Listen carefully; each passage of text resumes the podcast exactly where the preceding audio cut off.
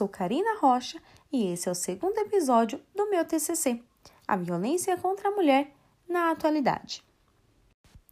Na atualidade, nota-se fortemente resquícios na antiguidade no tratamento com as mulheres. Ainda que o patriarcalismo não seja apontado de maneira clara nessas relações, percebe-se a sua grande influência.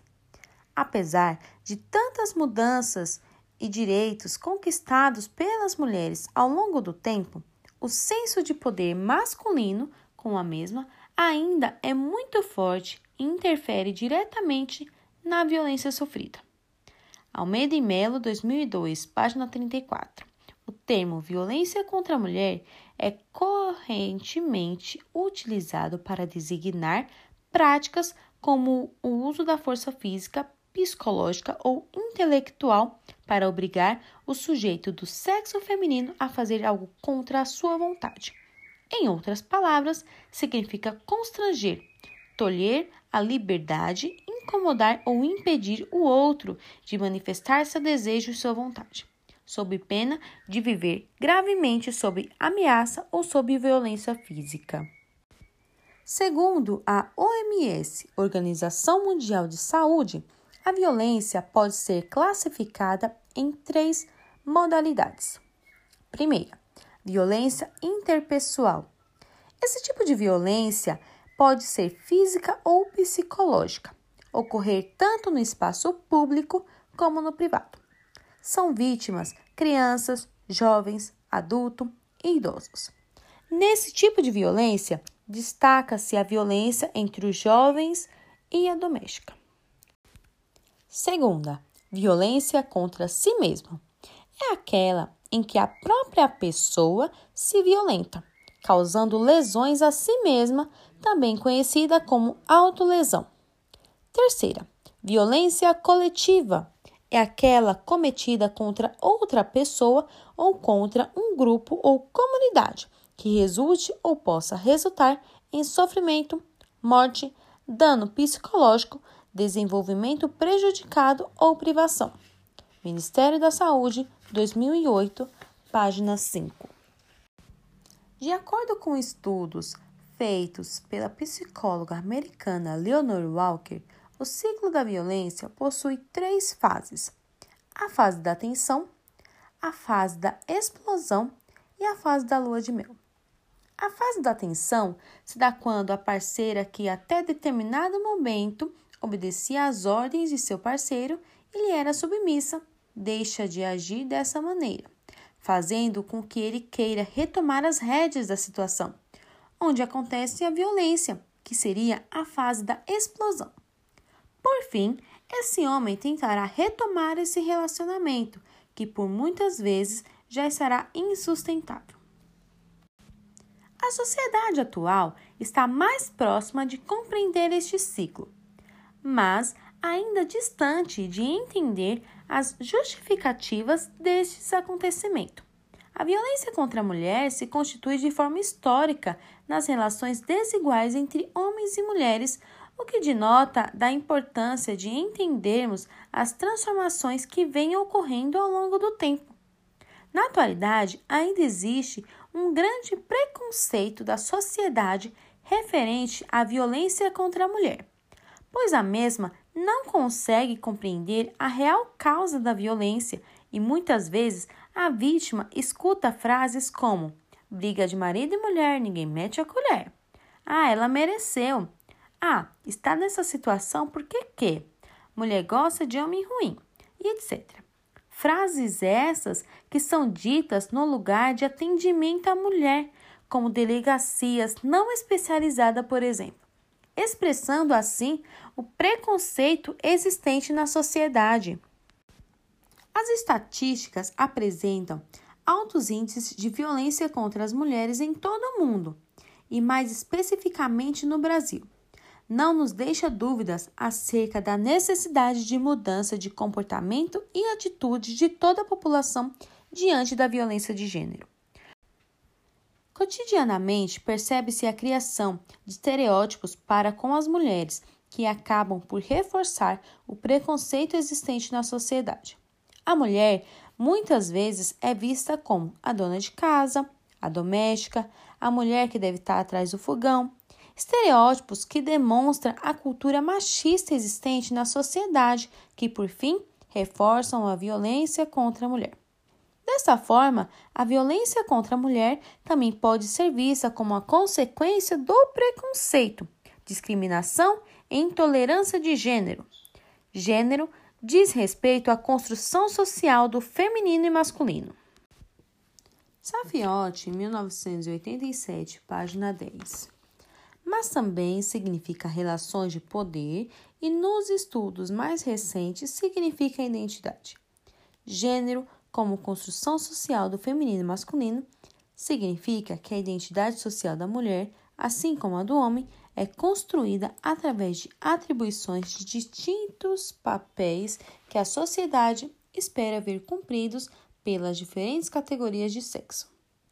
Ainda segundo Safiotti, 1999, página 83, a desigualdade, longe de ser natural, é posta pela tradição cultural pelas estruturas de poder, pelos agentes envolvidos na trama de relações sociais. Assim, as desigualdades de gênero podem ser alteradas para relações mais igualitárias. De fato, pela dimensão histórica, percebe-se com mais nitidez as transformações sociais, as quais, no campo dos direitos das mulheres, foram impulsionadas pelos movimentos de mulheres e feministas, repercutindo mudanças em todas as dimensões sociais do campo legislativo e também nas expectativas sociais quanto aos papéis a serem desempenhados por homens e mulheres. São diversos os fatores que fazem com que a mulher fique na situação de violência. Segundo pesquisas realizadas junto às mulheres vítimas de violência, foram sistematizados os principais motivos que levam a mulher a não denunciar seus parceiros. São eles: medo do agressor, dependência financeira em relação ao agressor, dependência afetiva em relação ao agressor, não conhecer seus direitos, não ter onde denunciar percepção de que nada acontece com o agressor quando denunciado, falta de autoestima, preocupação com a criação dos filhos, sensação de que é dever da mulher preservar o casamento e a família, vergonha de se separar e de admitir que é agredida, acreditar que seria a última vez, ser aconselhada pela família a não denunciar ser aconselhada pelo delegado a não denunciar, não poder retirar mais a queixa. As mulheres pobres, especialmente as negras, que sofrem discriminação, têm muitos dos seus direitos desrespeitados e não têm as mesmas oportunidades que as demais. Acabam se tornando mais dependentes desses parceiros violentos. Segundo o mapa de violência 2015, referente à violência contra a mulher, a maioria das agressões entre adolescentes de 12 a 17 anos divide-se entre os pais, parceiros e ex-parceiros. Para jovens e adultas entre 18 e 59 anos, o principal agressor é o parceiro ou ex-parceiro. E contra as idosas, o principal agressor é o filho. Todas as faixas etárias, a maior parte das agressões acontecem no ambiente doméstico. Em ambientes públicos, duas a cada cinco mulheres relatam ter sofrido algum tipo de agressão, que por sua vez se torna naturalizada, pois a maioria das pessoas veem a agressão e nada fazem. E uma a cada cinco mulheres entre 16 e 34 anos relatam ter sofrido algum tipo de assédio no trabalho. Ainda segundo o mapa da violência 2015, aponta que a violência física é a mais frequente, acompanhada da psicológica e sexual. Por violência doméstica, compreende-se toda aquela que ocorre dentro da casa, não necessariamente entre o homem e a mulher, mas entre membros da família, seja que ocorra entre pais e filhos, entre jovens e idosos ou entre outros membros, como empregados, agregados e visitantes esporádicos. Outro termo também empregado por alguns autores é a de violência intrafamiliar, mas nesse caso existe uma grande diferença. Aqui, a violência ocorre fora do espaço doméstico, como resultado das relações violentas entre componentes da própria família. Dessa forma, a violência doméstica ocorre dentro do espaço físico familiar e a violência intrafamiliar ocorre entre as partes integrantes da própria família, mas não recorrendo no espaço físico familiar propriamente dito.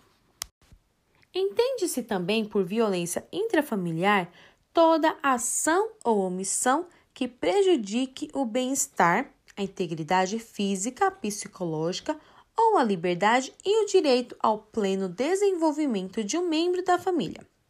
Pode ser cometida dentro e fora de casa por qualquer integrante da família que esteja em relação de poder com a pessoa agredida. Inclui também as pessoas que estão exercendo a função de pai ou mãe, mesmo sem laço de sangue.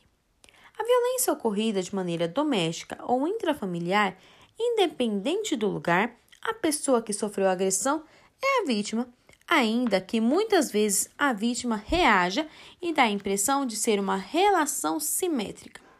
Não se pode esquecer que essa pessoa sofre ou sofreu uma situação pela qual a maioria das vezes não é responsável.